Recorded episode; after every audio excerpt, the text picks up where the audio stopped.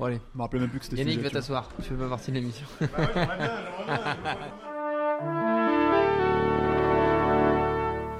Bonjour. C'est moi Orson Welles. J'aime pas trop les voleurs et les fils de pute.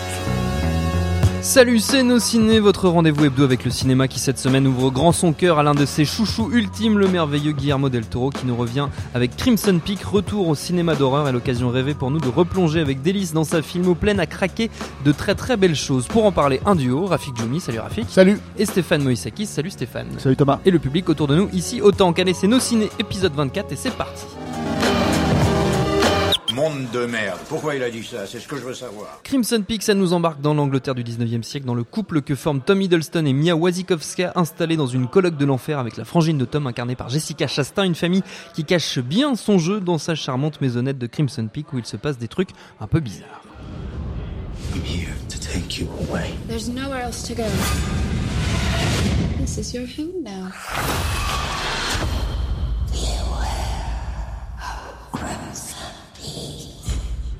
Oui, ça fait peur. Nos deux amis autour de la table ont vu Crimson Peak, qu'en ont-ils pensé, Rafik? Alors déjà pour commencer, c'est un festin visuel. Euh, on serait presque tenté de dire que c'est devenu une habitude euh, avec Guillermo del Toro, mais enfin bon, personne ne l'oblige non plus à nous à nous, à nous servir, C'est tellement, servir plus, ça. c'est tellement plus une habitude de cinéma que. Voilà, donc ça peut être ça peut être assez choquant euh, pour, pour ceux qui Quand sont- on n'est pas voilà, habitué. quand on est quand on est sorti d'un Fast and Furious de- d'enchaîner avec euh, avec un film aussi coloré et texturé que, que celui-ci. Euh, mais comme on va le voir, euh, il n'y a pas que ça.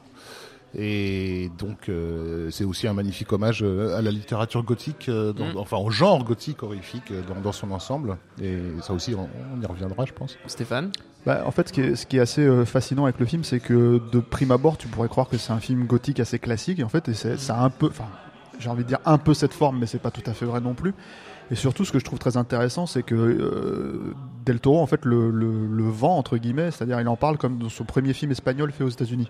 Et ce que je trouve assez intéressant, c'est que c'est un film sur les conventions sociales, c'est un film sur, euh, c'est clairement explicité dans le film, quoi. Et, euh, et c'est la première fois qu'il traite en fait un, un pan de sa carrière avec une certaine jonction. C'est-à-dire que Del Toro, on le connaît pour euh, ses films espagnols. Qui sont en général révérés par la critique, et on le connaît pour ses films américains, qui sont en général euh, la critique chie dessus. Donc voilà. Donc t'as d'un côté t'as dit. as la labyrinthe de Pan et, et les Chines du diable, et de l'autre côté t'as as Pacific Rim et Blade 2 et d'autres évidemment. Et le truc c'est que le film euh, parle aussi déjà plus ou moins de ça, c'est-à-dire qu'en fait il fait à la fois la jonction entre les deux, on va dire, dans cette dans cette dans cette logique là. Et en même temps, en fait, c'est euh, c'est euh, c'est un film qui est le, le pont entre ces deux, ces- enfin pas ces deux univers, parce que c'est la même personne. Hein, Oui. c'est, euh, Et qui a déjà des, des parallèles dans tous les sens. entre Voilà, tous donc, ces films. euh, Mais voilà. que oui, entre, les- on va dire entre les deux cartes qu'il a dans son, dans son, dans son jeu, quoi. Exactement. Et le, et le, le truc, c'est qu'en fait, c'est un film qui, qui, qui donne la réponse à la question qui était posée dans, dans Les Chines du Diable. C'est quand Les Chines du Diable, en fait, commence par euh, qu'est-ce qu'un fantôme? Qui est Oui. sous le fantasme. Voilà. Le, le celui-là, il commence clairement par euh, les Ghost fantômes existent. Voilà. Ghost Donc, Hill, this I know for sure. Voilà. Ouais. Donc c'est- c'est c'est- c'est clairement un, un, un film somme pour Del Toro. C'est euh, c'est euh, et c'est assez surprenant parce que c'est vraiment en, en- en sous-thème en fait euh, du, du Ouais. film quoi. Et euh, je pense qu'il arrive à un aboutissement aussi de, de certaines euh, formes d'horreur qui le qui le qui le Qui te fascine qui le fascine de ne serait-ce que par, par les films qu'il a produits récemment, ne serait-ce que par euh, par le fait que ces films d'épouvante comme ça n'existent plus vraiment dans le, dans le système hollywoodien, ne serait-ce que parce qu'il a jamais réussi à faire euh, pour l'instant hein, euh, euh, son adaptation de Lovecraft Ouais. et que là en fait il, il fait un vrai film militant, c'est-à-dire qu'il fait un film d'horreur beau. Euh, euh, euh, mais vraiment horrifique, vraiment gore en plus parce que c'est- ça c'est surprenant aussi en fait, vraiment sexué. Enfin, c'est, c'est euh, voilà, donc c'est un film assez plein. Euh, effectivement, apparemment, il, la critique est pas très tendre. Non, avec, la, euh, la critique est pas tendre et ça, ça, bon, ça serait presque attendu. Je pense même qu'une partie du public ne sera ne sera pas tendre avec euh, avec Oui. le film parce que on parlait de tu parlais de, de conventions. Euh, c'est un film qui effectivement a pour thème en partie euh, les conventions Les conventions sociales, sociales, mais aussi voilà. les conventions de la narration et, et du jeu avec le public. C'est-à-dire que c'est un film qui ne propose pas du tout de porte d'entrée comme on est habitué à nous en vendre aujourd'hui régulièrement ou pour euh, pour nous faire un film fantastique il nous faut un tunnel d'une demi-heure pour nous faire éventuellement accepter Mm. le, le, le- le fantastique et ça c'est un truc que Del Toro a clairement décidé d'abandonner euh, il y a un moment puisque c'était déjà le cas de, de Pacific Rim euh, où en, en- en une minute, montre en main, euh, tout était posé. euh, c'est une façon de dire au spectateur, tu sais ce que tu es venu voir. Oui. On va pas perdre du temps À essayer de faire genre, de faire genre, croire oh là là, mon Dieu, mais qu'est-ce qui se passe Alors, il y aurait des fantômes dans ce film que, voilà, non. La, la première phrase, c'est les fantômes existent, je le sais pour, j'en suis certaine. Boum, c'est c'est réglé et, et, et on va, on va, on va plus rentrer dans le cœur, euh, dans le cœur du sujet. Ça, c'est le premier point. Et, qui, et je pense qu'il y a une partie du public qui a encore besoin aujourd'hui, malgré euh, sa connaissance du genre. Euh, qu'on la prenne par la main, mais c'est pas parce qu'elle comprend pas le genre, Oui. mais parce que c'est une convention qu'on la prenne par la main. Donc et le film refuse cette convention. Donc ça c'est notable. Et, et l'autre point qui, qui me semble important, parce que donc évidemment le film comme souvent dans les films que l'on défend ici, euh, se fait accuser pour son manque de scénario. Ah, bien Parce que, sûr. euh, voilà, on sait bien que déjà Guillermo n'écrit pas ses propres scripts, bien sûr, depuis le début de sa carrière, et que Matthew Robbins euh, est un débutant euh, dans, dans, Oui. dans le milieu du scénario, du scénario inconnu. dans- un, un inconnu total qui a simplement euh, commencé vers les années 70. Donc c'est des gens qui savent pas euh, structurer un récit, bien sûr. Bref, mais passons. Le truc, le fait est que, à la façon aussi de Pacific Rim, c'est pas un film qui se raconte avec des mots. Euh, et et c'est un film qui se raconte par sa structure et par sa texture. Et ça, chez Guillermo, c'est devenu presque une obsession, je dirais, euh, de de- d'essayer de, trouver une façon de raconter des, les choses qui ne passent plus du tout par l'intellect. Euh, et euh, je dirais que au niveau scénaristique pur, le film est extrêmement conventionnel au point où ça peut être troublant, au sens où il va très exactement là où on s'attend qu'il aille. Il n'y a pas de retournement de situation. euh, ce, que, ce, ce qui doit se passer dans un récit gothique se passe au, au moment où ça doit se passer. Mais l'essentiel est raconté par les couleurs, par les décors, par, euh, par les costumes, par la texture, par le, par le, le jeu corporel des, des, des- des comédiens. Et, euh, et ça, c'est dans, dans la tradition alchimique que, que, que Del Toro travaille depuis son premier film Chronos. Euh, et là, je suis pas en train de raconter un délire. hein. C'est des choses que lui nous a Oui, dites, oui. nous a confirmé euh, qu'il y avait des propositions alchimiques dans ses films, et notamment dans le travail sur les couleurs. Euh, et, et, et donc, toute l'évolution du personnage d'Edith euh, se, se, se, fait euh, dans, dans, dans, le visuel quoi. C'est-à-dire que elle, elle est née dans un pays euh, rationnel et les pieds sur terre et pratique qui est, qui est, qui est- les États-Unis. Euh, donc autour d'elle il n'y a que des formes géométriques euh, dans, dans, la maison de, de, de, de, ses, de ses parents et des couleurs qui se marient harmonieusement. Euh, et quand elle va être traînée euh, dans, dans cette Angleterre victorienne décadente, euh, chargée de, de comment dire, de démons euh, Oui. du, du, du, du passé, oui, voilà, oui. là on n'aura plus que des colonnes torsadées, euh, des, des, des personnages qui portent des tenues absolument impossibles, qui leur, voilà, qui leur tiraillent le cou, qui- etc. Enfin, des choses pas du tout agréables, euh, euh, et, et, et des, des ronds partout, et, et, et une symbolique, euh, je dirais, jungienne. euh, très appuyée, euh, voire même parfois caricaturale. Enfin voilà, c'est une jeune fille euh, et quand elle descend dans les sous-sols, voilà, il y a une espèce de sang menstruel qui monte des cuves. euh, bon, voilà. Et- Mais c'est tout le truc en fait, c'est que quand tu regardes, c'est comme c'est comme euh, c'est comme quand tu regardes Mad Max, c'est qu'à un moment donné quand tu Ah, c'est des Mad films- Max. Non mais C'est comme des, films- des films- des films qui sont très non mais on parle de, de cinéastes visuels et en fait Oui, le truc c'est que c'est des films qui sont très complets et justement quand tu leur reproches euh, une écriture scénaristique là-dedans, c'est oublier en fait que si tu tapes si tu te tapes le film et que tu le prends émotionnellement, c'est aussi parce que justement il y a tout ce travail derrière. Donc en fait pour derrière, revenir voilà sur, sur ce que dit Rafik, c'est effectivement t'as as donné les détails, c'est ce- ce- cette imagerie en fait très très, euh, enfin menstruelle, tous ces trucs là, etc. etc. C'est quelque chose qui est au, au- au cœur du film. C'est tellement évident en fait quand tu Mm. regardes le film que c'est étonnant que les gens passent à côté. Justement, c'est ça que je trouve euh, toujours surprenant. Est-ce qu'ils- quoi. Est-ce qu'ils passent à côté? C'est-à-dire, Je pense qu'ils le ressentent. euh, Hmm. in- Inévitablement, on, on- on a ce ressenti. Je pense que là, ce, qu'on- ce dont on parlait, le, ce pas entre les États-Unis et l'Angleterre, euh, il est visuellement tellement évident, Hmm. effectivement, que je crois qu'il y, a un re- il y a un ressenti. Maintenant, euh, Il n'y a les- pas un moment où le personnage dit ah ça change de, de Exactement, des États-Unis. et je pense on pas. N'est pas dans un par- film où par comme, comme, convention, pour- ouais. comme tu dirais un film où quand le, le personnage va boire un verre d'eau il il dire dit je vais boire un verre d'eau, voilà. Et par convention, le spectateur attend qu'on le prenne quand même par la main pour euh, valider son- le, ressenti qu'il a déjà eu. Oui. Et là, il en- il n'en est pas du tout question. Et c'est vraiment intéressant parce que c'est, enfin, je sais que euh, sur Pacific Rim, on a- il y avait eu exactement les mêmes les mêmes soucis. Et euh, sur Internet, j'étais tombé sur un truc euh, extraordinaire. C'était un gars qui avait raconté comment sa femme, sa, sa copine, avait vu le, le, le- le film. Et sa copine, elle avait un, un problème de dyslexie assez assez assez violent, assez dur. Et elle avait vu Pacific Rim. Et quand ils en ont parlé après, elle lui a sorti des tas de choses aberrantes que le type était mais de quoi elle me parle Et la nana, elle avait vu le film, c'est-à-dire elle avait lu elle Ouais. lui disait mais si bien sûr, euh, puisqu'elle a perdu sa chaussure, alors donc euh, ses cheveux à ce moment-là ils sont colorés de cette façon. Et donc elle qui, qui avait du mal à travailler justement avec, avec le langage, à penser avec le langage, elle avait complètement suivi le chemin euh, annexe. euh, que, que Del Toro proposait à travers le visuel quoi et, et je, et je pense que c'est la même chose pour pour Crimson Peak Crimson Peak, c'est en ce moment au cinéma, on l'a dit, et on continue.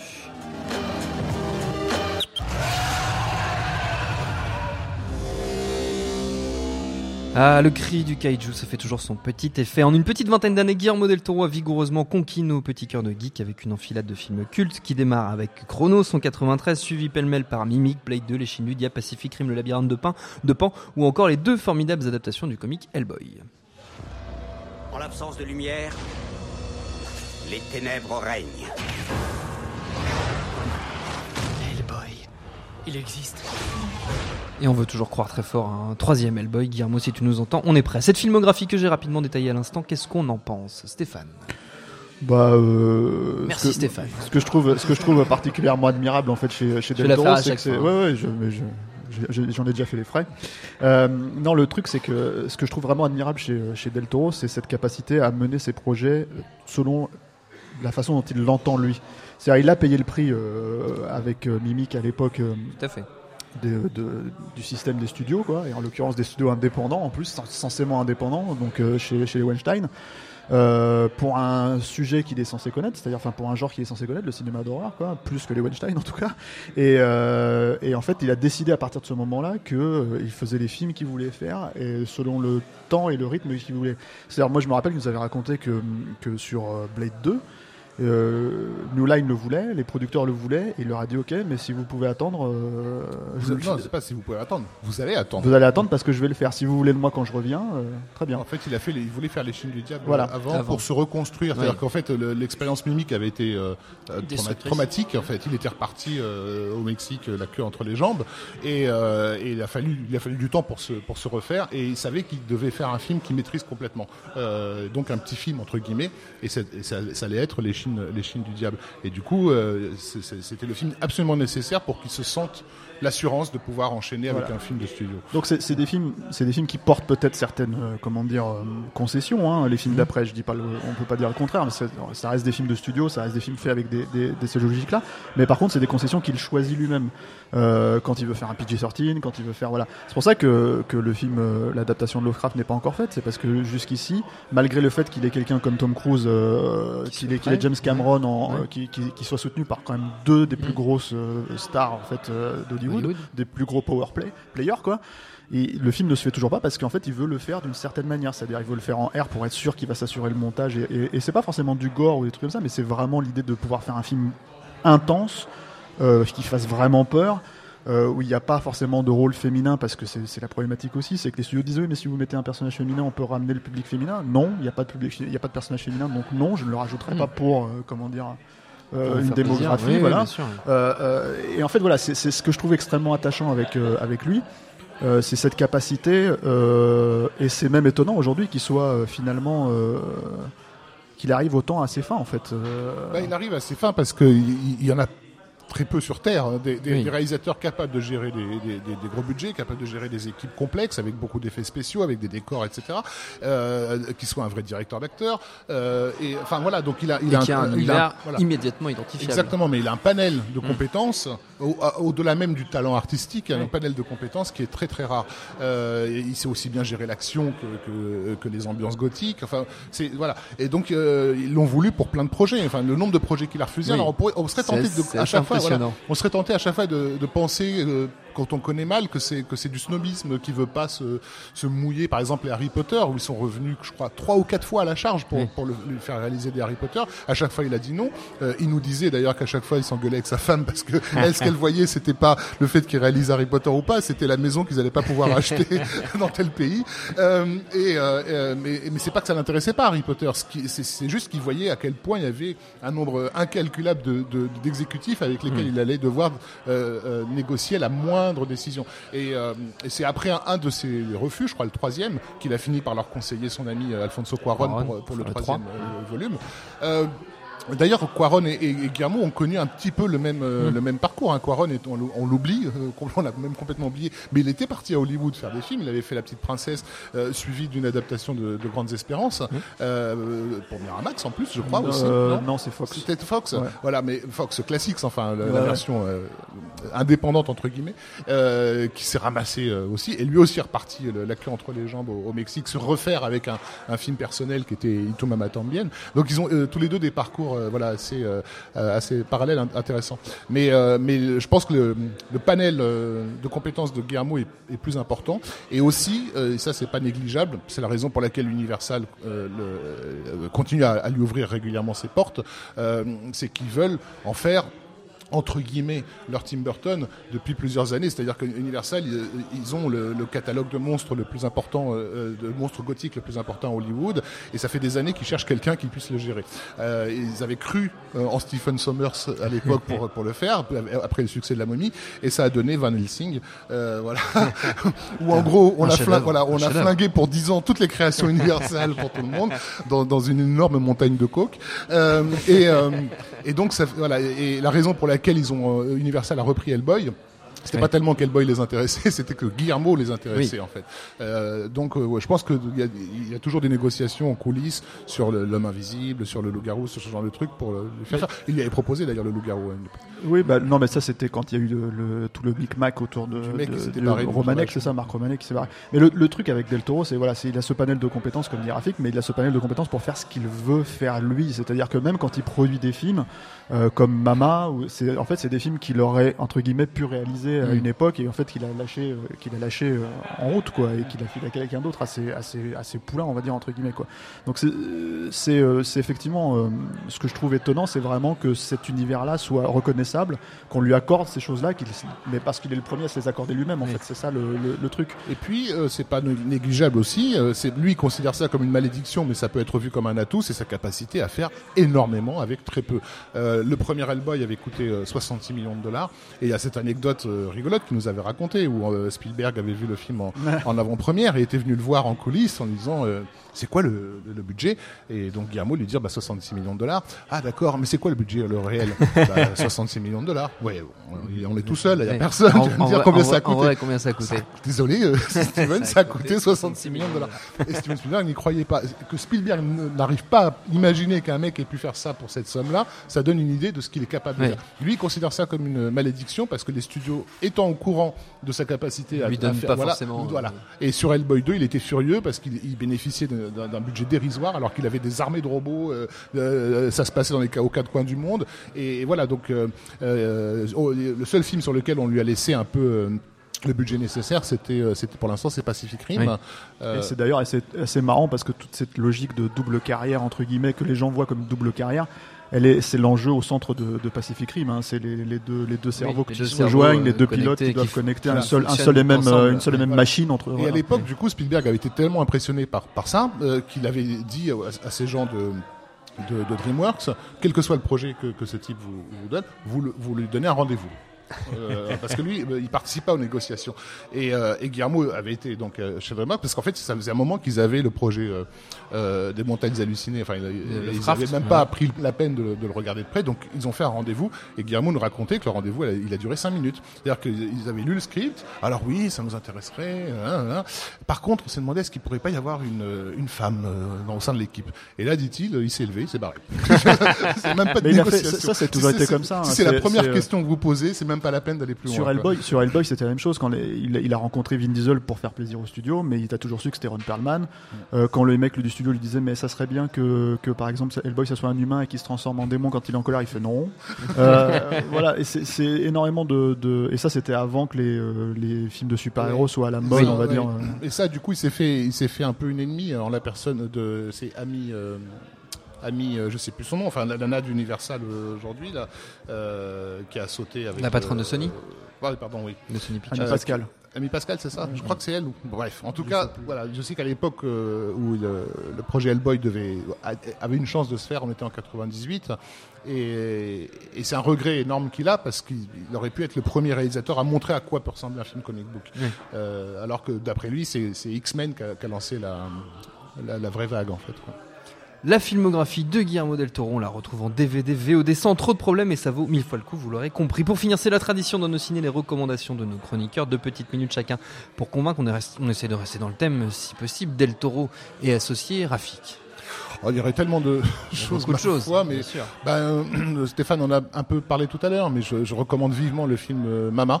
Euh, que Guillermo a produit après avoir découvert le- euh, un court métrage qui était déjà en soi fascinant, mais qui voilà qui durait cinq minutes. Il a il a il a, il a produit le, le long et effectivement c'est de tous les films que, que Guillermo a produit, c'est celui qui par moment euh, aurait pu être du du, Du Del Toro. Du, Del Toro, oui. Stéphane. Moi, je vais recommander euh, Blade 2 parce que c'est euh, c'est pas que c'est un film oublié. Hein. Je pense que les vrais fans de Del Toro le, le, le savent. Quoi. Ça a été le point d'entrée pour pas mal de gens en plus. Ça a été le point d'entrée pour pas mal de gens, mais c'est surtout le, le comme c'est sorti en même temps que Les Chines du Diable, euh, on a vraiment euh, compris en fait que c'était un réalisateur qui était capable de faire tout, c'est-à-dire vraiment à sa manière. hein.